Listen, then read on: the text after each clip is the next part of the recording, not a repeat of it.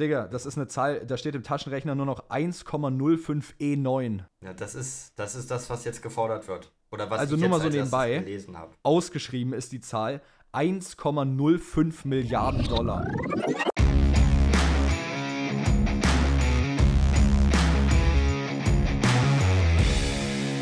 Ladies and Gentlemen, herzlich willkommen zurück zum Undercut Podcast, Episode 44. Wir hatten das Race Weekend in Las Vegas und es ist einiges passiert. Es war deutlich, deutlich ereignisreicher, als wir dachten. Beziehungsweise wir hatten einiges an Drama erwartet wiederum und es hat eigentlich geliefert. Also fast schon erwartet, Perke, was meinst du? Ja, also nicht nur fast erwartet. Ich glaube, gerade was am Anfang des Wochenendes passiert ist, war sehr, sehr erwartet. Wir haben ja in der letzten Folge eigentlich 20 Minuten nur darüber geredet, warum dieses Wochenende schrecklich wird. Sag's, wie es ist, wir haben gerantet darüber. Ja, und am Freitag schien sich wirklich alles zu bewahrheiten, was wir gesagt haben, dass es eine reinste Shitshow wird. Nicht so, wie wir es erwartet hätten, sondern nochmal komplett anders. Aber am Freitag schien es schon ein komplettes Desaster zu werden. Also fangen wir mal damit an. Ich würde sagen, wir gehen wieder chronologisch durchs Wochenende durch, wie wir es in jeder Post-Weekend-Show machen. Und zwar FP1 am Freitag. Also quasi in Amerika am Donnerstag. Äh, aber nichtsdestotrotz bei uns 5.30 Uhr auf der Matte ging's los. Und ähm, sagen wir es mal so, ich hatte mir einen Wecker gestellt. ich war bereit aufzustehen, hab's aber irgendwie verpennt und bin dann irgendwann 6 Uhr, 6.10 Uhr oder so wach geworden, weil meine Freundin mich geweckt hat. Und dann komme ich dahin, stehe auf und sehe auf dem Handy, krieg nur eine Nachricht von dir, FP1 nach acht Minuten oder so schon abgebrochen. Und ich setze mich sofort hin an Fernseher, schaue mir diese acht Minuten nochmal an. Ähm, weil ich habe es verpasst ursprünglich und dann sehe ich erstmal, Digga, was ist da eigentlich passiert? Gully-Drama bei zwei Autos. Ich war komplett geflasht. Ich habe erstmal wirklich alles mir rausgesucht und ein Video da im Endeffekt auf TikTok zugemacht. Ja, es tat weh. Ich war früh wach und dachte mir, ja, Mann, Vegas. Gucke ich mir das jetzt an. Acht Minuten hat es gedauert, bis Sainz Auto in die Luft geflogen ist, gefühlt. Weil, naja, ist ja nicht das erste Mal, gerade auf Stadtkursen, dass Gullideckel nicht richtig befestigt sind oder den Unterdruck vom Auto nicht aushalten. Ähm, das hatten wir ja auch schon in Baku. Ich meine, da ist ein Gullideckel damals ins Auto von George Russell geflogen, als er noch im Williams war. Äh, ich dachte Lance Stroll tatsächlich. Auf der Startzielgeraden, wo Stroll dann eingeschlagen ist. Oder war das, oder war das ein Reifenplatzer, weil der Gullideckel die angeschnitten hat, die Reifen? Das war doch auch ein Thema in Baku. Das kann auch sein. Ich meine, Russell hat auf jeden Fall mal einen Gullideckel abbekommen. Aber kann auch sein, dass ich falsch liege. Und diesmal ist es halt auch besonders bei Science in einem, also bei Science dann in einem besonderen Ausmaß passiert, ähm, dass dann das Training noch abgebrochen wurde und auch das zweite Training nach hinten geschoben wurde. Zweieinhalb um, Stunden. Ja, um komplett alle Gullideckel abzuchecken auf der ganzen Strecke, ob irgendwas noch irgendwo anders nicht fest ist, sag ich mal. Man hat am Ende gesagt, es war dieser eine Gullideckel. Ob es mehr sind, kann sein. Man hat es dann nicht nach außen getragen. Aber das, sowas darf nicht passieren. Gerade weil du sowas schon mal hattest in der Vergangenheit, halt in Baku. Und du weißt, dass es zum Problem werden kann, dann checkst du das doch doppelt und dreifach. Und wenn man dann auch noch bedenkt, dass die Leute mit der Inspektion für die Strecke erst, also nicht gerade lang vor dem ersten freien Training überhaupt fertig wurden und das auf schnell schnell dann gemacht haben, das wirft natürlich ein sehr, sehr schlechtes Blick, äh, sehr, sehr schlechtes Licht nochmal auf die Veranstalter. Ja, nicht nur das, also du hast es schon gesagt, du hast im Endeffekt dieses Problem schon als bekanntes Problem aus der Vergangenheit. Und genau das ist letztendlich, wo ich mir denke, wenn du es schon mal hast, dann musst du doch alles dafür tun, dass es eben nicht mehr passiert. Und genau das ist jetzt letztendlich wieder passiert. Und der Einschlag vom Gullideckel beim Auto von Sainz, der war alles andere als, äh, ich sag jetzt mal, leicht. Du hast ja richtig, es gab, ich weiß nicht, ob du die Videos dazu gesehen hattest, es gab ja auf TikTok ähm, letztendlich so ähm, Videos, wo man das dann von Zuschauerplätzen und so gesehen hat, als Sainz drüber gefahren ist. Das war ja ein richtig fetter Schlag, den Sainz abbekommen hat. Und das Auto hat ja sogar einen kleinen Sprung gemacht dabei, ne? Hast du es gesehen, die Videos? Ja, habe ich gesehen und es, ich weiß nicht, wo es war, wo ich es gesehen habe, auf Twitter oder so, ging auch rum, dass Sainz nach dem Impact wirklich für ein paar Sekunden seine Beine nicht gespürt hat. Ja, habe ich Also- auch gelesen. Also das war schon ein sehr, sehr heftiger Impact. Na, vor allem, ähm, man hat ja auch dann, ich weiß gar nicht, ob es bei Sky war, wo es gezeigt wurde, F1 TV. Ich weiß auf jeden Fall nur, dass ich die Bilder im Nachhinein noch gesehen habe. wo die mit der Kamera ans Auto unten ran sind und du richtig dieses Loch gesehen hast, was von diesem Gullideckel unten reingerissen wurde. Und es wurden ja auch mehrere Teile beschädigt. Ähm, unter anderem ICE, wenn ich mich, wenn ich mich nicht irre. Dann äh, Monocoque wurde beschädigt. Also es waren wirklich auch Dinge, die strukturell wichtig sind für das Auto und auch für eben die Sicherheit des Fahrers. Und dann wurde natürlich entsprechend von Ferrari der Request an die FIA bzw. Rennleitung dann gestellt, ob man diese Teile außerhalb des Regelwerks bzw. der Allocations halt tauschen darf, weil es ja eben durch keine Schuld von den selbst ausgelöst wurde. Und das war in meinen Augen die erste Shitshow, die schon dann passiert ist, weil für mich ist das ein Fall, wo ich sage, das muss außerhalb der Allocations wechselbar sein, weil die konnten 0,0 was dafür und haben letztendlich mit Science eine 10 Platz Gridstrafe dafür bekommen. Ja, ich glaube, man hat ja am Ende von der FIA aus ähm, die Teams entscheiden lassen und natürlich neun von zehn Teams haben dagegen gestimmt, dass sie es einfach ohne Strafe machen können. Verständlich, es denkt jeder nur an sich selbst, das ist logisch. Aber sowas, ich glaube, Max Verstappen hat es gesagt, der war ja dieses Wochenende sowieso on fire, was Interviews angeht. Ähm, ich meine, er hat es gesagt, dass es niemals so sein darf, dass Teams darüber entscheiden, weil die halt nur an sich selbst denken. Und dass man es da einfach gestatten sollte, ey, der soll das einfach einmal durchwechseln, weil wäre es ein Fahrfehler gewesen, okay, ja, dann, dann müssen die mit der Strafe leben, aber die können ja selbst nichts dafür, dass sein Gullideckel auf einmal hochgeht. Und ich glaube, die hätten es auch lieber vermieden, da alles auszutauschen, weil das kostet auch eine Menge Geld. Ähm, und dann ging ja die Diskussion weiter. Ich weiß nicht, wer das angestoßen hat, könnte auch Verstappen gewesen sein, dass man für sowas halt keine Strafen gibt und auch wenn man zum Beispiel rausgecrashed wird, komplett unverschuldet, ob es dann überhaupt da Strafen geben sollte. Ich meine, Verstappen hat gesagt, dann sollte man auch davon absehen, da Strafen zu geben, weil man dann ja auch rein theoretisch nichts dafür kann. Das ist jetzt natürlich ein komplett neues Thema so. Aber hierfür eine Strafe zu geben, ist einfach komplett frech.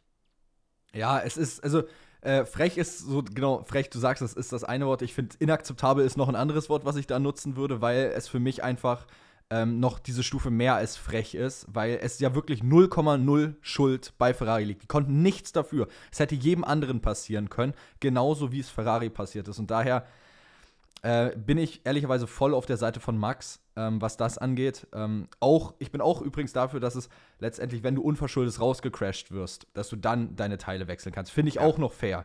Ähm, aber du hast es gesagt, das ist nochmal ein anderes Thema.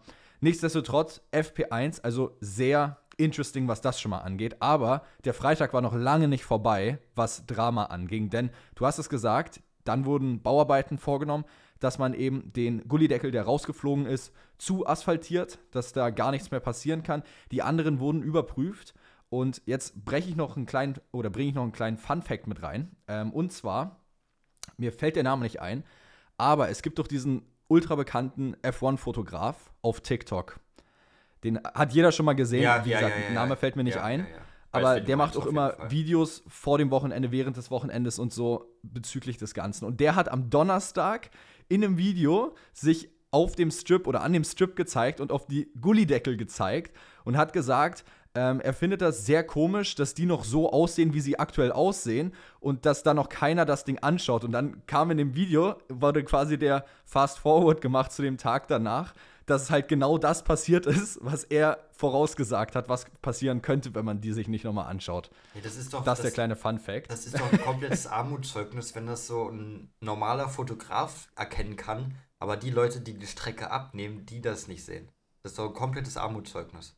Ja, und es hat aber auch wieder perfekt in dieses Bild von diesem chaotischen Vegas Grand Prix mit der Organisation gepasst. Also passt perfekt rein und das Ergebnis haben wir ja davon. Aber wie gesagt, FP2 sollte dann anstehen, wurde verschoben. Zweieinhalb Stunden nach hinten. Man wusste teilweise gar nicht, wie lange das jetzt im Endeffekt noch dauern wird. Also es wurde ja nie eine wirkliche Zeit bestätigt. Sie ist immer, wird verschoben, wird verschoben, wird noch mal eine halbe Stunde verschoben. Weißt du? Die hatten ja dann irgendwann eine Startzeit, die sie dann wieder verschoben haben und wieder verschoben haben. Also es war Chaos durch und durch, weil niemand wusste, wann es weitergeht. Nicht mal die Teams wussten ja, wie es weitergeht für lange Zeit oder ob FP2 tatsächlich passieren wird. Ähm, und tatsächlich hat die Formel 1 dann sogar, ich weiß gar nicht, ob es auf TikTok war oder irgendwo in der Art, ähm, von F1 TV bestimmte Kameras für Vegas freigegeben vom Strip, wo du dann einfach zugucken konntest, wie die Bauarbeiten und alles und Reparaturen dann passiert sind. Fand ich auch verrückt, bin ich ehrlich. Ähm, und dann auf jeden Fall kam FP2, aber, und hier das große Aber, ohne Fans. Ja, also das finde ich, das, das ist so cool. Also ich weiß, da fehlen mir die richtigen Worte für sogar. Also das, die schmeißen ja so viel Geld hinterher, die Fans, damit die da sein können. Und dann sagst du, ey, das ist zu spät, ihr müsst abhauen und ihr dürft das zweite freie Training gar nicht gucken. Ihr seid quasi hergekommen für acht Minuten freie Training-Action. Ich habe auch auf Twitter Leute gesehen, die wirklich nur für Freitag Tickets hatten. Und die tun mir dann besonders leid, wenn du nur für diesen Tag wirklich ein Ticket hast und dann da mit acht Minuten abgespeist wirst und vor dem zweiten Training rausgeworfen wirst. Ähm, das ist. Also ich, mir fehlen die Worte dafür. Ich verstehe nicht, wie, warum, wie, ich verstehe es nicht. Ähm, hast du es mitbekommen? Gamer Brother war ja, bei, ähm, ja. beim Las Vegas Grand Prix ja. da, ne? Und unter einem seiner Posts zu eben Freitag hat ein ähm, ähm, Twitter-User gepostet gehabt, dass er nur für Freitag genau Tickets den meinte ich gerade. Genau den Tweet meinte ich gerade. Ja, und genau das fand ich so crazy. Ich, ich habe ja dazu einen TikTok-Sketch gemacht dann an, am selben Tag noch bezüglich dessen. Das war zwar mehr auf Comedy angelehnt, aber die Fakten, die dahinter waren, waren ja trotzdem da. Und nichtsdestotrotz, es gab genügend Leute, die nur für den Freitag hingekommen sind und wirklich Unmengen an Geld gezahlt haben. Ähm, ich meine, ich habe es jetzt im Video mit 500 für den Tag gemacht, aber es gab auch Tickets, die deutlich teurer waren als 500 für den Tag. Stell dir mal vor, du kommst dahin, siehst 8 Minuten von FP1, dann wartest du ewig lange in der Kälte, freust dich auf FP2 und eine halbe Stunde vor dem Start von FP2 kommen die ganzen Securities an und sagen, yo, aus Grund von logistischen Problemen, weil wir es ansonsten nicht schaffen, müsst ihr raus und ja, weißt du, so nach, es ist so nach dem Motto, richtig in your face, geht raus, vergesst, dass ihr irgendwelche Refunds kriegt auf die Tickets. Ihr habt gezahlt, ihr wart da, ihr habt acht Minuten Tracktime gesehen. Passiert halt, unlucky für euch. Und als Entschädigung kriegt ihr noch einen 200 Dollar F1 Store Voucher, den ihr einlöst. Aber, kann ich, ist ja schon wieder der nächste Punkt, wenn ihr den einlösen wollt, dann bezahlt ihr wahrscheinlich nicht nur 200, sondern 250, 270, 280 oder irgendwie sowas, wo ihr nochmal Geld oben drauf zahlt und an dem wir nochmal wieder verdienen. Es ja. ist so frech. Für Formula One war das, wir haben da Geld verdient und wir verdienen sogar noch mal mit dem Voucher Geld. Es ist so frech. Ich könnte hier wirklich eine Viertelstunde jetzt drüber abbranden, aber ich lasse es jetzt an der Stelle. Ja, das ist wirklich bodenlos, aber da haben sich laut mehreren Medienberichten jetzt auch einige Fans zusammengetan, was ich absolut richtig finde. Und zwar kursieren 35.000 Fans als Zahlen, die jetzt eine, über einen Anwalt äh, eine Sammelklage gegen den Veranstalter eingereicht haben und es ist verdient. Ich hoffe, diese Leute werden ordentlich entschädigt. Weil jetzt zum Beispiel, wenn man jetzt als Vergleich Spa 2021 sieht, als das Rennen quasi gar nicht stattgefunden hat, so aber da konnte die Formel 1 am Ende nichts für. Weil das war das Wetter, das war einfach unfassbar unglücklich. Aber jetzt, das war ja komplett ein eigener Fehler. Und da finde ich gut, dass die Fans jetzt wirklich dagegen vorgehen. Ich hoffe, sie sind erfolgreich. Ich würde es jedem Einzelnen von denen, die da waren, gönnen. Ja, Und, ja, definitiv. Ja. Mich würde es mich ehrlicherweise auch mal interessieren, was die Entschädigungssumme bei dieser Klage wäre. Ja. Weil das Ding ist, du weißt, Amerika, absolut crazy Justizsystem. Das ist so verrückt, was die da teilweise für Gelder ähm, aus irgendwelchen Klagen gegen irgendwelche großen Konzerne rausholen. Ich sag nur, bestes Beispiel, McDonalds, du holst dir ein heißes Getränk, trinkst und verbrennst dich weil es ein heißes Getränk ist, aber auf der Verpackung steht nicht drauf äh, Caution Hot Beverage Inside und du kriegst dafür 30 Millionen Dollar, nur weil du dich einmal kurz verbrannt hast an einem heißen Kaffee. Ja, das also, ist wirklich, also Amerika ist generell, was Klagen angeht, unfassbar. Und ich sehe hier gerade, ähm, die Kläger fordern, statt dem 200 Dollar Gutschein, den sie jetzt bekommen würden, 30.000 ja. Dollar pro Kopf. 30.000 pro Kopf. 30.000 pro Kopf ist die Bei 35.000 Klagen. Genau, das ist eine 35.000. Warte mal, 35.000 mal 30.000. Digga, das ist eine Zahl, da steht im Taschenrechner nur noch 1,05 E9. Ja, das ist, das ist das, was jetzt gefordert wird. Oder was also ich nur mal so nebenbei, ausgeschrieben ist die Zahl 1,05 Milliarden Dollar. Ja, ob das durchgeht, ist dann fraglich, würde ich mal behaupten. Also, das ist jetzt das, das Erste, kommt niemals durch. Nee, also, ich, wenn das Vegas-Projekt alleine schon 400 Millionen Dollar circa gekostet hat, um alles zu organisieren, dann zahlen die niemals als Entschädigung an die Fans 1,05 Milliarden Dollar. Never. Ja, doch, das ist tatsächlich die Forderung. Auch eine zweite Quelle sagt direkt, es geht um mindestens 1,05 Milliarden US-Dollar. Also das ist das, was verlangt ist wird. Ist das crazy? Ich sag's so, wie es ist. Die werden wahrscheinlich vorher ein Settlement irgendwo finden. Wahrscheinlich schon. In dem Ganzen, wo dann, keine Ahnung, jeder Fan wahrscheinlich, wahrscheinlich läuft es daraus hinauf, die Hälfte oder drei Viertel des Ticketpreises erstattet bekommt. Ja. Vielleicht sogar den ganzen, wenn es ganz schlimm läuft, aber auf diese 30.000 pro Person kommt das niemals. Gehe ich auch nicht von aus. Und, also keine ähm, Chance. So, Jetzt hat, ähm, hat man zwar die Fansicht gesehen, aber was ich auch crazy finde, was das zweite freie Training angeht, sind die Fahrer. Weil die mussten ja dann bis 4 Uhr nachts einfach ein bisschen Formel 1 fahren. Also das oh, kannst ja. ja auch, also du bist ja auch irgendwann fertig. Du bist übermüdet und man weiß ja, übermüdet normal schon Auto fahren, das schlaucht schon, das kann auch gefährlich werden, wenn man wirklich sehr müde ist. Und dann sich da 4 Uhr nachts in Formel 1 Auto fahren und bei 3 äh, setzen und bei 300er lang fahren das ist ja auch nicht ohne. Ne? Also da hat man nicht nur auf die Fans einen Scheiß gegeben, sondern auch auf die Fahrer irgendwo einen Scheiß gegeben. Ja. Oder du machst es einfach so wie ich. Auf der Italienfahrt knallst dir einen vier, vierfachen doppelten Espresso rein plus ein Red Bull, dann bist du auch wieder wach. Aber nee, ich stimme ja, dir definitiv war das auch zu. nicht. Ha? Gesund war das auch nicht. Nein, das war nicht gesund. Ich hatte richtig Herzrasen, Digga, Alter. Ich habe richtig gemerkt, wie mein Herz so buh, buh, buh, buh immer Ja, aber du hast es geschafft. Hat. Aber ich habe es geschafft, auch wenn es lange gedauert hat. Ähm, nee, nichtsdestotrotz, die Zeiten, ich glaube, wir haben oft genug drüber geredet. Einfach gottlos, da muss man nicht viel zu sagen. Ähm, es war auch tatsächlich damit die späteste bzw. früheste Formel 1-Session, die es jemals gab. Auch immerhin ein Achievement. Und ich glaube, bei Russell war es. Russell hat später auch gesagt, ähm, wenn ich mich nicht irre, dann hat er zwischendurch wo immer die Meldungen reinkamen, wurde wieder verschoben, wurde wieder verschoben, etc. Immer kurz ein Nickerchen gemacht bei sich in der Kabine ähm, und wurde dann halt immer geweckt, wenn was Neues reinkam und hat sich dann immer wieder hingelegt und wenigstens so versucht, ein bisschen Schlaf zu bekommen für die Session, die dann anstand. Also ich glaube, das wird wahrscheinlich auch bei den meisten Fahrern letztendlich so gewesen sein. Ja. Naja, lass uns mal vom Freitag wegkommen. Ich glaube, da haben wir uns jetzt schon wieder 20 Minuten fast drüber aufgeregt. Jetzt kommen wir mal zu wirklich Autos auf der Strecke und ordentlich Autos auf der Strecke. Würde ich jetzt mal behaupten. Und zwar, ja. Ich weiß nicht, wollen wir den Samstag angehen, dass wir eine komplette. Wir können ihn ja ganz kurz zusammenfassen. Es ist ja letztendlich jetzt nicht so krass viel passiert. Ja, komplett, komplette rote erste Startreihe, komplette Ferrari erste Startreihe. Aber halt 10 Platz Gridstrafe aufgrund von FP1 für Carlos Sainz. Also Richtig. damit ist er wieder runtergedroppt. Richtig, aber das fand ich sehr stark. Beide Ferrari haben Max Verstappen unter anderem geschlagen. Äh, Russell hat Hamilton outqualified, weil Hamilton es nicht in Q3 geschafft hat. Es sind generell einige nicht weit gekommen, so wie man es erwartet hat. Hamilton Beide McLaren rausgeflogen in Q1. Fangen Beide vielleicht McLaren mal damit in Q1 an. rausgeflogen, Perez und dann, Hamilton in Q2 genau. rausgeflogen. Das war schon. Und dann äh, letztendlich auch Alonso, einiges. wenn ich mich nicht irre, nur Neunter. Alonso Zehnter. Zehnter sogar nur? Also er steht also hier im Rennen im ist er, ah ja gut, doch, doch, dann Zehnter im Qualifying und Neunter gestartet im Rennen wegen der Strafe von Science, so war es ja. Ja. Genau, und beide Williams hatten wir in Q3. Also wir haben ja erwartet, dass Williams stark ist, aber dann Williams auf 6 und 7 im Qualifying gewesen.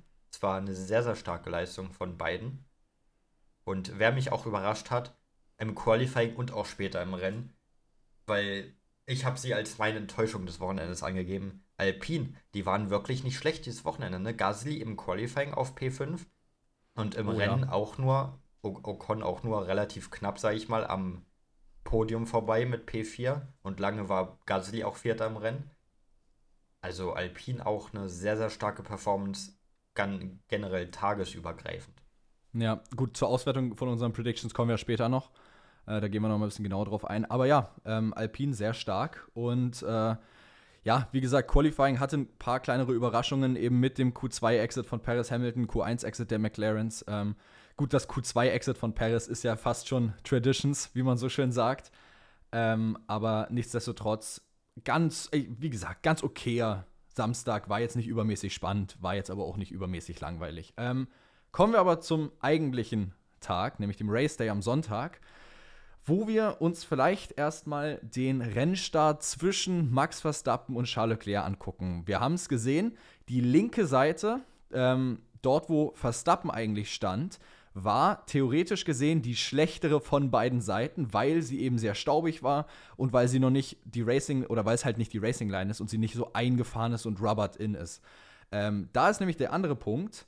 Verstappen hat einen besseren Start bekommen als Leclerc, ähm, ist schneller weggekommen und ist dann in Turn 1 eben an Leclerc vorbei. Aber Turn 1, was ein Chaos diese erste Kurve war. Die Strecke war kalt, die Reifen waren nicht auf Temperatur und das hat man auch deutlich gesehen bei dem ganzen Feld eigentlich. Verstappen reingefahren, hat das Auto nicht gedreht bekommen, weil er keinen Grip hatte. Und deshalb ist Leclerc weiter rausgedrängt worden, weil Verstappen eben nicht mehr weiter einlenken konnte. Gleiches Prinzip bei Alonso. Alonso fährt rein und dreht sich, weil die Reifen einfach keinen Grip finden und dann dementsprechend das Problem war. Ging so weiter durchs Feld nach hinten durch. Ich denke, braucht man nicht alle aufzählen. Nee, da, da, da bist du morgen noch nicht fertig, wenn du hier alles aufzählen willst, was am Start da passiert ist. Ähm, ich habe auch auf Social Media schon wieder viele gesehen, die nach Kurve 1 gesagt haben, Verstappen hat sich nicht geändert, das ist wie in Brasilien 2021 gegen Hamilton. Das finde ich übertrieben. Das ähm, finde ich frech, weil es hatte nichts damit zu tun. Ja, ähm, klar, von der Szene, wenn man sich jetzt nur die beiden Szenen nebeneinander angucken würde, würde man denken, ja, ist ein ähnlicher Move von Verstappen, der drängt den anderen so raus, bleibt selbst nicht mehr ordentlich auf der Strecke. Aber wie, wie du es schon gesagt hast, es waren komplett andere Bedingungen mit der ganz kalten Strecke. Verstappen hat dafür 5 Sekunden bekommen. Kann ich nachvollziehen, hätte ich wahrscheinlich auch gegeben. Sage ich, wie es ist. Ähm, das Einfachste wäre es gewesen, sie hätten einfach ja, den Platz zurückgegeben und das wäre erledigt auch, geworden. So, da habe ich auch, ich weiß nicht von wem, aber da habe ich auch einen Take auf Twitter gesehen, dass man, ich glaube sogar Matt von P1 war es, der gesagt hat, ey, wenn sowas passiert, dann soll man doch einfach keine Strafen aussprechen, sondern die Strafe soll halt der Positionstausch wieder sein. So, so wäre es genau. halt viel einfacher. Das hätte dann auch viel weniger Chaos im weiteren Rennverlauf verursacht, sag ich mal. Es wäre das leichteste gewesen. Ich kann es am Ende verstehen, warum man Verstappen bestraft. Aber ich kann, aber wie gesagt, tauschen wäre einfacher gewesen es wäre definitiv die einfachere Option gewesen. Aber nichtsdestotrotz ähm, fand ich, hat diese 5-Sekunden-Strafe nochmal so einen leichten Spice ins Rennen mit reingebracht. Weil eben man so gedacht hat, Verstappen fährt jetzt vorne weg, der fährt die 5 Sekunden raus. Alles easy, kein Ding. Positionswechsel wäre vielleicht besser gewesen zu dem Zeitpunkt. Aber Verstappen hat am Anfang ziemlich hart gepusht auf diesen, ähm, was waren es, Mediums waren es am Anfang und ich glaube, das hat es auch überstrapaziert irgendwo. Und genau dadurch hat eben Leclerc, welcher nicht ganz so extrem gepusht hat und ja eben auf der Geraden auch sehr schnell ist, ähm, ganz gut mithalten können und sich später dann, als die Reifen von Verstappen eben deshalb eingebrochen sind, dadurch, dass er sie überstrapaziert hatte am Anfang, sich wieder vorbeiarbeiten können an Verstappen, als dieser dann in die Box auch ist. Also nichtsdestotrotz, ob Verstappen jetzt geboxt hätte oder nicht, Leclerc wäre vorbeigefahren, weil er war nah genug dran und hatte DRS. Ähm, was mich ehrlicherweise dann viel mehr überrascht hat, war, wie Paris sich wieder durchgearbeitet hat. Er ist sehr weit hinten gestartet, sage ich jetzt mal in Anführungszeichen, und hat sich dann aber sehr schnell vorne in den ganzen äh, Kampf wieder eingemischt. Das lässt sich aber zurückzuführen auf eine einzige Sache und das ist nämlich der Crash von Lando Norris, welchen wir hatten, wodurch ein Safety Car ausgelöst wurde. Ja, Lando Norris hat einfach, ich weiß, ich kann dir jetzt nicht sagen, welche Kurve das war, aber er hat das Auto verloren, ist dann halt gecrashed und war raus. Das sieht man bei Norris generell sehr, sehr selten, dass er so, eine, so einen Fehler macht. Also Fehler vielleicht, aber so große Fehler mit dem Ausmaß. aber es war ja auch jetzt, es war ja jetzt auch keine Kurve, wo du ewig krank einlenken musst. Für mich hat es ehrlicherweise so ausgesehen von außen, als hätte er gelenkt, gelenkt, gelenkt und die Reifen haben einfach Traktion verloren, weil sie nicht auf Temperatur waren oder nicht den Grip hatten und wäre einfach ausgebrochen dadurch hin. So sah es für mich persönlich aus, weil es ist ja nichts kaputt gegangen am Auto oder irgendwas. Ja, das kann sehr gut sein. Jedenfalls hatten wir einen Norris draußen, der musste dann auch nach dem Crash ins Krankenhaus, also für, für ähm, halt Routine-Checks. Also es war jetzt nichts Großes, es waren Routine-Checks. Der war ja erst an der Strecke und dann ist er ins Medical Center Richtig, übergebracht ähm, worden. Aber das war schon wild, das mal zu sehen. So Norris in der Wand, das siehst du eigentlich nie. Und dann hatten wir es mal. Außer in Russland 2021. Außer in Russland 21, als er den Sieg weggeworfen hat. Das ist natürlich auch. Ähm, jetzt Flashbacks bei allen Norris-Fans hast du gerade ausgelöst. Wow. Ja, leider. Aber dadurch ist auch nochmal Spannung reingekommen. Du hast es gesagt, Perez, der dadurch begünstigt sehr weit nach vorne kam. Dadurch begünstigt natürlich auch irgendwie dann ein Duell zwischen Russell und Verstappen, das wir bekommen haben. Und das war ein sehr interessantes Duell, denn Russell, der sonst immer so gern sagt, dass irgendjemand into him turnt, ist selbst into Verstappen geturnt. Und er hat im Nachhinein auch komplett die Schuld auf sich genommen. Er hat einfach gesagt, Verstappen, den habe ich nicht gesehen, der war in meinem toten Winkel. Ich habe einfach eingelenkt und nicht damit gerechnet, dass er dann einen Überholversuch macht. Er nimmt die Schuld komplett auf sich, bekommt auch fünf Sekunden von den Stewards Du hast mir gesagt, du findest die Strafe ein bisschen übertrieben. Hast du mir jedenfalls direkt danach auf WhatsApp geschrieben. Ja, ich fand es ein bisschen zu hart. Ich hätte es wahrscheinlich einfach als Racing-Incident abgestempelt, weil auf der einen Seite ja, Russell hat ihn übersehen, aber wiederum ist die andere Frage, ist das unbedingt eine Stelle, wo man auch einfach so reinhalten kann, weil eben du dann auf der linken Seite, wenn du einlenkst, auch wieder genau diese ähm, Absperrung hast, die dir dann vorne reinkommt, sodass zwei Autos nicht perfekt aneinander vorbeipassen, sodass einer im schlimmsten Fall halt in der Wand landet. Ähm, ich hätte es als Racing-Incident abgestempelt und fertig, weil es Verstappen meiner Meinung nach auch sehr ambitioniert war, wie er da reingefahren ist. Sicherlich hat er auch damit gerechnet, dass Russell ihn sieht und eben entsprechend aufpasst. Also mehr Schuld bei Russell, aber ich hätte es wahrscheinlich einfach als Racing-Incident abgestempelt. Da sind wir das erste Mal diese Folge nicht einer Meinung, denn für mich ist die Strafe absolut richtig. Ich sehe 100% ähm, Schuld bei Russell.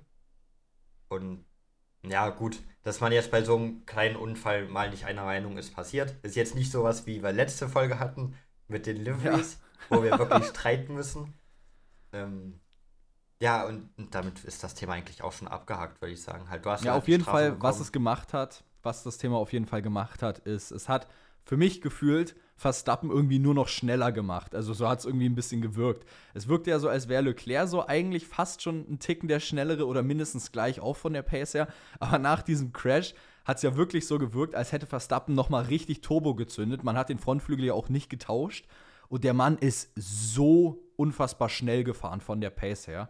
Ähm, Hammer. Also mal wieder dafür eigentlich nur ein Beweis, dass Verstappen zu Recht und verdient Weltmeister ist dieses Jahr, weil er einfach wieder mit einem beschädigten Frontflügel, der Aero, ja, Aero Loss letztendlich hatte, wo er ähm, Aerodynamik, Mann, ich kann schon wieder nicht reden, es nervt mich gerade schon wieder innerlich. wo er Performance verloren hat. Sagen wir es so, das ist am einfachsten. Zwar nicht massivst, weil es eben nur diese Endplate an der Seite war, ähm, aber nichtsdestotrotz, er hat Performance verloren und er hat trotzdem unglaublichen Pace an den Tag gelegt. Ähm, aber spulen wir mal ein bisschen vor in dem Ganzen und zwar zur Last Lap, Runde 50. Ähm, beziehungsweise gehen nochmal eine zurück, Runde 49. GP hat zu Max gesagt: ähm, Jo, Paris hinter uns, wir wollen das zusammen machen. Kannst du vielleicht dich zurückfallen lassen in dieses 2-Sekunden-Fenster und Paris nochmal ein Tow, also ein Windschatten letztendlich, die gerade den Las Vegas Strip runtergeben. Und er hat es auch gemacht, dieses zwei Sekunden Fenster. Aber da habe ich mich eher gefragt, ist zwei Sekunden zu weit weg in dem Moment? Und wäre es nicht schlauer, vielleicht gerade so noch DRS zu geben? Und ich glaube, das Ergebnis haben wir tatsächlich bekommen. Ich meine, vom Ding her reichen ja zwei Sekunden für Windschatten. Ich glaube, was ist das Fenster? Drei Sekunden, dass du irgendwie Windschatten noch abbekommst? Ja, ähm, glaube ungefähr. Und dann zwei Sekunden müssen eigentlich reichen. Klar, wäre es im, Nach im Nachhinein ist man immer schlauer. Jetzt kann man sagen, ey, hätte er ihm DRS lieber gegeben, dann wäre es dann wäre es auf jeden Fall ein Doppelsieg geworden. Jetzt wurde Perez so noch von Leclerc eingesagt. Aber im Nachhinein ist halt das, was per, äh, Verstappen gesagt wurde. Fall zurück, lass dich in zwei Sekunden reinfallen. Das hat er gemacht. Verstappen hat das Teamgame gespielt in Vegas. Und das ist einfach blöd gelaufen, sag ich mal. So im Nachhinein kann man klar sagen, haben sie doof gemacht. Aber wenn es in dem Moment das Richtige für Red Bull war, du darfst halt auch nicht Verstappen vorne machen. gefährden, das ist das andere. Du darfst Eben. ja ihn nicht so weit zurückfallen lassen, dass er letztendlich dann überholt werden kann. Ähm, allerdings glaube ich nicht, dass das passiert wäre, wenn man ihm DRS gegeben hat, aus einem guten Grund. Und zwar, ähm, es gab zwei unterschiedliche Rear-Wing-Setups bei Red Bull dieses Wochenende. Einmal Paris und einmal Verstappen. Verstappen hatte ein Setup, was sehr wenig Downforce hatte, also sehr auf Topspeed ausgelegt war. Ähm, und das war auch sehr ähnlich zu dem, was Leclerc am Auto hatte. Das heißt, Leclerc und Verstappen hatten beide ein sehr äh, aerodynamisch niedriges Setup, was Downforce angeht, und haben halt dementsprechend sehr viel Topspeed gehabt. Bei Paris war es anders. Paris hat deutlich weniger ähm, Topspeed gehabt. Das heißt, man hat mehr Downforce aufs Auto gepackt, damit man eben in den Kurven und in der Traktion, in der Beschleunigung mehr rausholen kann. Deshalb wurde, als Paris nämlich auch Erster war, ein paar Runden vorher, und Leclerc dann wieder aus dem Nichts auf einmal Paris überholt hat, das lag eben daran, dass Paris eben wenn er führt, nicht den Topspeed hat, um sich gegen ein Auto, was nur auf Topspeed ausgelegt ist, zu verteidigen. Und deshalb glaube ich auch nicht, dass es auf der letzten Runde, wenn Verstappen ihm DRS gegeben hätte, gefährlich geworden wäre für Verstappen, weil Paris gar nicht letztendlich diesen Topspeed hat, um, wenn Verstappen neun Zehntel vorne weg ist, nochmal überhaupt anzugreifen. Aber diese extra sage ich jetzt mal, 7, 8 km/h, die er dadurch nochmal bekommen kann, wären vielleicht wirklich nochmal wichtig gewesen, weil letztendlich ist Leclerc vorbei und hat sich auf der letzten Runde nochmal P2 geholt. Ja, aber P3 hat für Perez vollkommen gereicht für das, was er erreichen wollte. Denn Nämlich Perez hat sich auch P2 gesichert, aber in der Fahrer-WM. Richtig, und endlich muss ich nicht mehr zittern. Ich habe ja vor Ewigkeiten schon gesagt, das ist gelaufen, das Ding. Das ja, ist locker vier, fünf Rennen her bestimmt. und jetzt kann ich mich endlich zurücklehnen und sagen, ja Mann, ich, ich hatte recht. Er ist wirklich Zweiter geworden. Und damit wird er auch ziemlich sicher nächstes Jahr, denke ich, für Red Bull an den Start gehen. Da wird im Winter ja. nichts gewechselt, denke ich jetzt. Gehe ich inzwischen auch von aus. Das war ähm, alles, allem, was Paris wollte.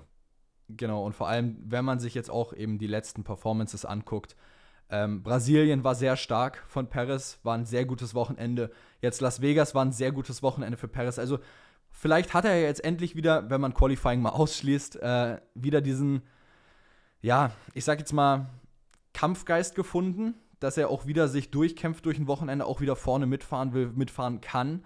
Ähm, und schauen wir mal, also ich denke auch, er wird nächstes Jahr fahren, aber schauen wir mal, wie lange das nächstes Jahr dann geht, ob es bis zum Ende geht oder ob es vielleicht doch nur bis zur äh, Summer Break geht. Aber bis jetzt schaut es ja erstmal gut aus und das ist das Wichtige.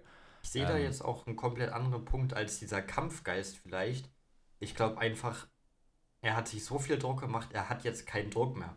Und kann jetzt, sage ich mal, befreit auffahren, weil er weiß, nächstes Jahr ist eh sein letztes Vertragsjahr. Der, das, der Vertrag wird auch sowieso nicht verlängert. Da müssen wir uns nicht vormachen. Das weiß auch Perez selbst, dass nächstes Jahr definitiv sein letztes Jahr bei Red Bull sein wird. Und deswegen hat er jetzt gar keinen Druck mehr. Er kann befreit auffahren. Und vielleicht ist das auch das bisschen, was er gebraucht hat, um einfach weniger Fehler zu machen. Einfach, wir wissen, Paris funktioniert unter Druck. Das wissen wir. Ja, aber jetzt, diese Saison hat das halt eben nicht gemacht. Ja, aber diese, ja, ja, stimmt vielleicht schon. Weil das Red, Ding ist jetzt, wo ich mich dran orientiert. ein anderer Druck, als den du von Force India halt bekommst. Racing Point, bitte. Force ja, India gab es zu dem Zeitpunkt. Er ist auch noch zu Force India Zeiten da gefahren. Ja, aber das war nicht das, was ich meinte. Ja, mir ist der Name nicht eingefallen. Ich bin nur auf Force ähm, India gekommen. Nee, also bei Racing Point war es ja auch so. Aber das war ja dann auch, to be fair, in fast den letzten Rennen dann, wo es drauf ankam. Ähm, und auch da hat Perez ja dann geliefert, letztendlich, was ihm ja dann seinen Sitz bei Red Bull gebracht hatte. Ähm, aber mal gucken, vielleicht fährt er ja nächste Saison dann doch noch mal überragend und kann sich vielleicht ja sogar doch noch mal irgendwo einen Sitz sichern. Ich glaube es nicht, weil ich glaube, dass viele F1-Teams auch natürlich jetzt nach unten gucken, was äh, das Alter angeht und natürlich auch das Talent von jüngeren Fahrern. Aber wer weiß, sag niemals nie. Ähm, ich hätte auch nicht gedacht, dass Nick de Vries ehrlich nochmal einen Sitz in der Formel 1 irgendwann kriegt mit 27 Jahren. Also daher, ähm, keine Ahnung. So, schönes Rennwochenende. Äh, kurz zusammengefasst. Ich würde sagen, ähm, Samstag war mediocre, jetzt nicht übermäßig überragend für mich, aber das Rennen hat mich dann doch einigermaßen positiv überzeugt, ehrlicherweise. Die Wetterbedingungen waren immer noch scheiße, meiner Meinung nach weil ich finde, diese kalten Temperaturen hätte man besser planen können zeitlich. Nichtsdestotrotz, das Racing war besser, als ich es erwartet habe. Ähm, Aber was ich komplett quatschig finde, was ich bei, auf Social Media bei vielen gesehen habe, dass die gesagt haben, dass es das beste Rennen der Saison für die war, das finde ich komplett quatschig. Das war nicht mal im Ansatz, finde ich, ähm, das beste Rennen. Allein wenn ich an Sandwort denke, was das für ein Chaos-Rennen war, das war einfach Action durch und durch. Ähm, allein das fände ich schon definitiv besser. Singapur, auch super geiles Rennen, fände ich auch schon besser. Also ich glaube, ich könnte jetzt auch noch zwei, drei weitere nennen, die ich einfach geiler finde. Aber overall solides Rennwochenende. Ja, copy-paste ich so. Das passt für mich so. Das passt für mich, was du da gesagt hast. Oh, so. Ähm, und dann kommen wir zu was, was wir bis jetzt noch nicht gemacht haben. Und zwar ähm, stammt die Idee tatsächlich von Herrn Niemand. Ähm, hat uns auf YouTube, glaube ich, geschrieben gehabt in den Kommentaren, aber er hört ja auch auf Spotify, wissen wir auch. Ähm, nichtsdestotrotz, die Undercut Awards. Ähm, und das ist nämlich was, was wir von der Idee her echt cool fanden. Deshalb haben wir uns gedacht, machen wir das Ganze doch mal laut dem Vorschlag mit rein. Aber wir machen es noch ein bisschen different. Wir haben jetzt uns drei Awards für dieses Wochenende einfallen lassen. Einmal den Starrer Nacken Award, Champion der Herzen Award und Hot Mic Award. Was jeder dieser drei ist, erklären wir gleich. Aber an dieser Stelle schon mal. Ähm, falls ihr Lust drauf habt, würden wir unter dieser Episode in den QA-Tab ähm, euch die Möglichkeit bieten, euch eigene Awards auszudenken. Das heißt, keine Ahnung, ähm, gib mir mal ein Beispiel, Perke. Der. Ja, keine Ahnung. Irgendein, zum Beispiel irgendeinen Namen für Fahrer des Wochenendes, so wie man so einen Award nennen könnte, zum Beispiel. Genau. Oder ihr macht halt, macht halt den Namen und erklärt vielleicht, was dieser Award noch ist. Zum Beispiel, keine Ahnung, die Schnecke des Wochenendes, äh, Schnecke des Wochenendes Award. Da macht ihr einfach den mit Abstand langsamsten Fahrer, der richtig wenig Pace hat. Aber es muss auch nichts derart sein, es kann auch viel kreativer oder irgendwas sein. Auf jeden Fall checkt gerne den Spotify QA-Tab dafür ab. Lasst uns gerne wissen, was für Awards wir mit reinnehmen sollten. Und dann machen wir, würde ich sagen, pro Episode immer so zwischen drei und fünf Awards für jedes Rennwochenende, die entweder von uns oder von euch sind. Ähm, dann könnt ihr quasi eure Award-Namen und Awards dann letztendlich in der Post-Weekend-Show zu dem Rennwochenende auch immer hören. So, kommen wir zu den Awards, die wir heute haben. Und zwar Nummer eins, der Starre Nacken Award. Worum geht's, Perke, bei diesem Award? Ja, um den, beim starren Nacken geht es um jemanden, der seinen Kopf nicht drehen kann. Der, man könnte ihn auch nennen, den fehlenden Rückspiegel Award, wie auch immer, wie ihr es wollt.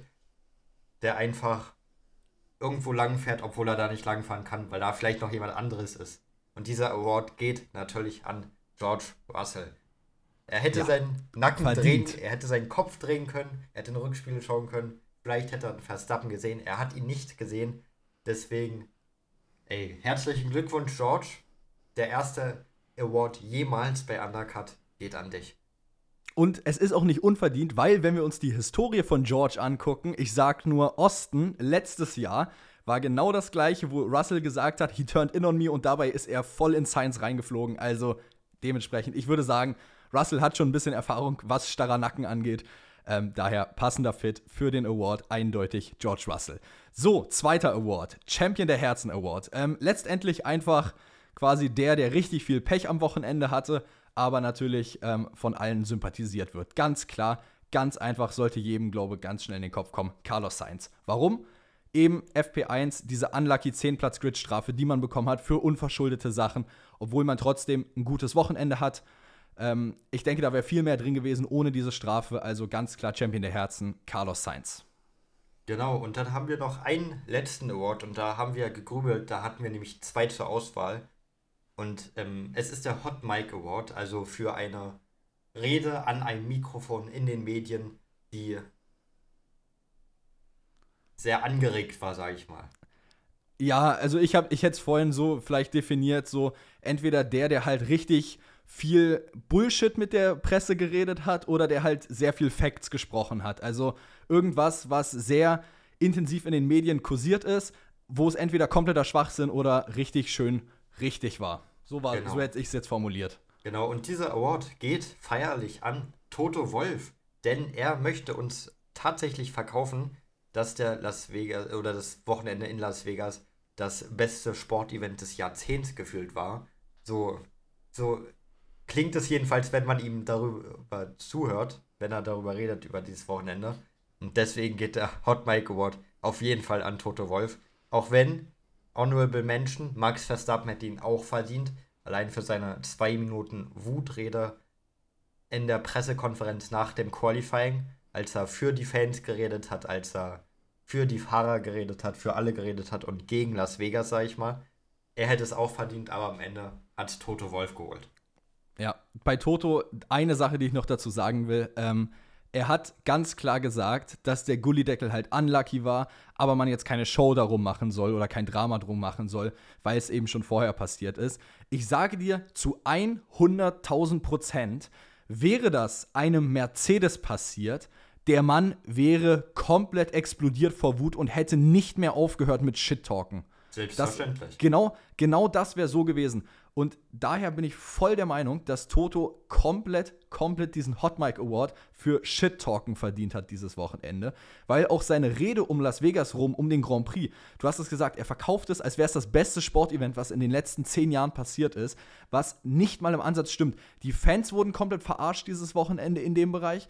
Das Racing wurde an einem Tag gefühlt komplett ausgesetzt, wenn du es so wenn, wenn, äh, wenn so sagen willst. Und es war overall ein solides Rennwochenende, aber die Organisation um dieses Wochenende war kompletter Bullshit. Auf jeden Fall. Da bin ich voll bei dir. Und das waren die Awards. Wie gesagt, lasst uns gern wissen, was für Awards ihr sehen wollt. Schreibt es uns gern.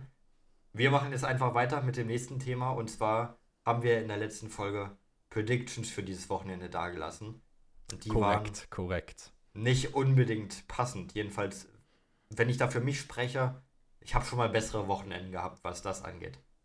Oh ja, oh ja. Ähm, ich sag's mal so: schlechteste Prediction bei dir, Alpine, ne? Alpine als Enttäuschung des Wochenendes. Ich habe noch dazu gesagt, es würde mich nicht überraschen, wenn beide Alpine unter den schlechtesten fünf Autos wären des ganzen Wochenendes im Rennen.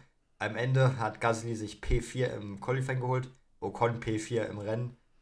Alles andere als eine Enttäuschung, das war wohl eher sogar die Überraschung des Rennwochenendes. Ja, äh, ich hatte gesagt, Alfa Romeo, Enttäuschung des Wochenendes. Ähm, und ich sag's mal so: Joe ist 15. geworden, Bottas ist 17. geworden.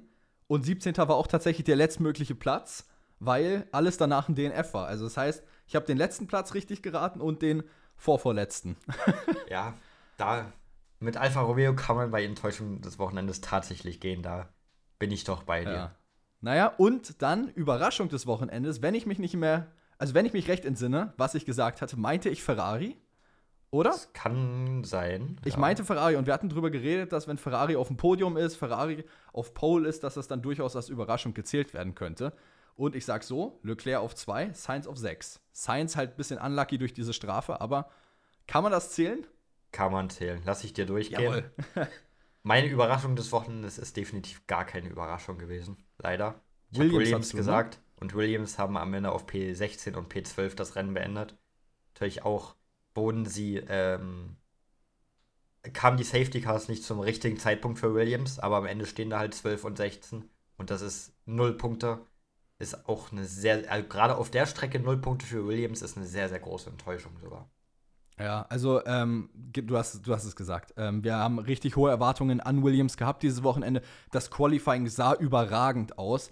Aber irgendwie ist es dann im Laufe des ganzen äh, Rennens dann so ein bisschen auseinandergefallen.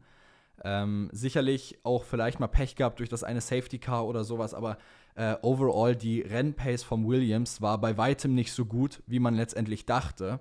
Und ich dachte ja auch ehrlicherweise, dass Haas deutlich besser performen wird. Auch Qualifying vom Haas sah sehr gut aus, aber auch die Rennpace vom Haas letztendlich nicht wirklich da gewesen. Ich meine, Magnussen 13. Hülkenberg DNF. Auch nicht das wirklich Gelbe vom Ei, was man sich da denke, von Seiten Haas erwartet hat, an dieses Wochenende, gerade durch diese kalten Temperaturen. Overall, also auch Haas schon fast eine Enttäuschung wieder dieses Wochenende. Aber wiederum ist es ja eigentlich eher so die normale Playzone von Haas. Eigentlich schon, ja. So, ich sehe, du hast ja aufgeschrieben, Fun Fact zu Piastri. Hau raus. erstmal, erstmal würde ich noch ganz fix, jetzt wo wir unsere Predictions ausgewertet haben, nochmal die Kicktipp-Predictions der Zuhörer und Zuhörerinnen auswerten. Denn da Schwieriges Thema. haben Pupi und Anni gewonnen. Und auf P3 war Klepto Mascolo. Glückwunsch an euch. Ihr macht das Podium unter euch zu dritt aus. Und Klingt super. Ja, damit haben wir es auch abgehakt. Und ja, du hast es gesagt, ich habe ein Fun Fact zu deinem, zu deinem Starboy. habe ich mitgebracht. Zu deinem Gott der Formel 1, nenne ich ihn mal wirklich. Gut, da hat er jetzt vielleicht ein bisschen hochgegriffen, aber Starboy hat schon gepasst, ja. Und zwar Oscar Piastri. Wusstest du, dass Oscar Piastri rein rechnerisch immer noch der punktemäßig beste Rookie aller Zeiten werden könnte? Wie? Wenn er gewinnt in Abu Dhabi. Kann er. Das heißt, er muss gewinnen. Er muss gewinnen und dann ist Oscar Piastri der punktemäßig beste Rookie aller Zeiten. Wie geil wäre das denn eigentlich? Jetzt nur mal, nur mal rein spekulativ. Wie geil wäre das? Stell dir mal vor, du kommst als Oscar Piastri nach Abu Dhabi und hast noch diese Chance und dein Teamkollege fährt seit Ewigkeiten Formel 1 und will immer noch diesen ersten Sieg und du holst dir letztendlich deinen ersten Sieg in der Formel 1 vor Norris und wirst dadurch sogar noch bester Rookie aller Zeiten der Formel 1. Das wäre crazy. Jetzt die anschließende Frage. Weißt du denn, wer bis jetzt der beste Rookie aller Zeiten, was rein punktemäßig angeht, ist? Ähm, ich würde jetzt einfach mal davon ausgehen, dass es wahrscheinlich Lewis Hamilton ist. Das ist absolut richtig. Lewis Hamilton hat nämlich in seiner Rookie-Saison 109 Punkte geholt. Man muss auch noch dazu sagen, Lewis Hamilton hat das Ganze bei einem anderen Punktesystem geschafft, ja. Wie war es denn damals? Als Hamilton die 109 Punkte geholt hat, haben nur die ersten 8 Punkte bekommen und der Sieger hat auch nur 10 Punkte bekommen. Das heißt, da hatten wir 10, 8, 6, 5, 4, 3, 2, 1 Punkte. Also wenn du es theoretisch rückwärts rechnen würdest, wäre Hamilton bei deutlich mehr Punkten. Ja, auf jeden Fall. Okay. Hamilton war ja bis zwei Rennen vor Schluss als Rookie noch im WM-Kampf drin. Ich habe mir das auch nochmal durchgelesen. Hamilton in seiner Rookie-Saison, seine ersten sechs Rennen war er immer auf dem Podium.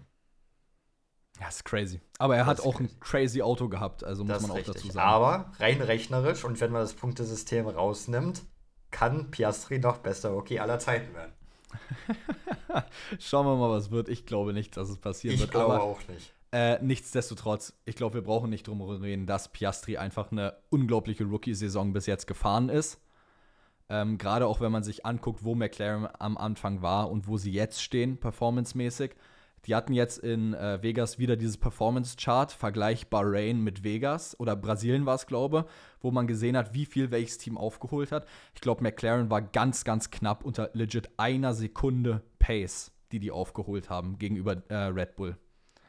Ja, das ist schon crazy, die Entwicklung. Es ist verrückt, also es ist schon wirklich sehr beeindruckend, ähm, wenn man sich das mal so anguckt, statistisch gesehen. Ähm, wo wir aber gerade bei Statistiken sind, ähm, wir haben hier noch in der letzten Episode die Frage gestellt gehabt: Denkt ihr, dass das Rennen eine absolute Chaos-Show aufgrund des Wetters werden wird? Und da haben tatsächlich 63, äh, 83,5% Ja gesagt und 16,5% Nein gesagt. Ich würde, glaube sagen, grob zusammengefasst, das Wetter ähm, hat sicherlich vor allem in Turn 1 einen sehr großen Aspekt gehabt, aber overall ging es. Ich glaube, für die Fans war es teilweise größten, äh, größtenteils belastender als für die Teams an sich, die dann tatsächlich gefahren sind. Ja, das Wetter war nicht der entscheidende Faktor für die Car-Show, die wir am Ende hatten. Ja.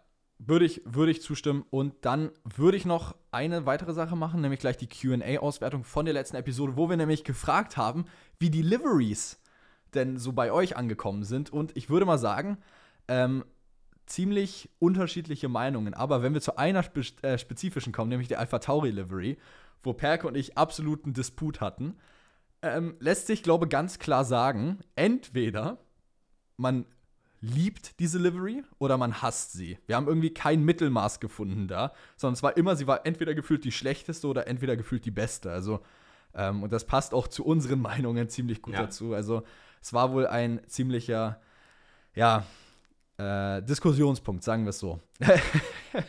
ja, dann haben wir das auch. Bin froh, dass manche bei der Alpha Tauri Livery auf meiner Seite waren, weil ich dachte, ich bin wirklich dumm, was das angeht, als ich hier so getrashtalkt wurde. Aber ich war ja Zu Recht, Gott sei Dank nicht der Einzige. Zu Recht. Ich war, Zu nicht, Recht. Der, ich war nicht der Einzige. Ähm, und dann würde ich sagen, haben wir es auch für heute schon wieder geschafft, oder? Ja, ich glaube, wir sind am Ende angekommen. Damit würde ich dann noch sagen, ähm, falls euch der Podcast gefällt, dann lasst doch gerne noch eine 5-Sterne-Bewertung da, denn das hilft uns wirklich immer sehr doll weiter und wir haben in letzter Zeit wieder sehr viel zugelegt an Bewertungen. Deshalb ähm, danke an jeden, der bewertet. Und falls ihr den Podcast hört, aber uns noch nicht auf Spotify folgt, dann folgt uns auch doch gerne da, weil äh, dann kriegt ihr immer kleine Benachrichtigungen, wenn eine neue Episode von uns live geht. Daher äh, folgt auch gerne rein. Ansonsten wünsche ich euch eine schöne Woche. Wir hören uns bereits am Donnerstag wieder, nämlich zur Pre-Weekend-Show des Season-Finales in Abu Dhabi. Ich würde sagen, habt eine schöne Woche. Bis dahin, wir hören uns. ciao. ciao. ciao.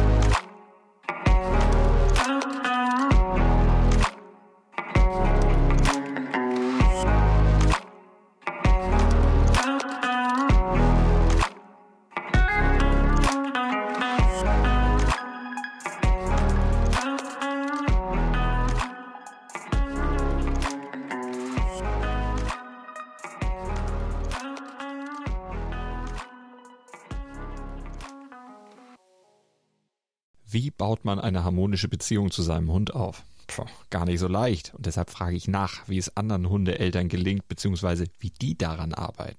Bei Iswas Dog reden wir dann drüber. Alle 14 Tage neu mit mir, Malte Asmus und unserer Expertin für eine harmonische Mensch-Hund-Beziehung, Melanie Lippisch. Iswas Dog mit Malte Asmus. Überall, wo es Podcasts gibt.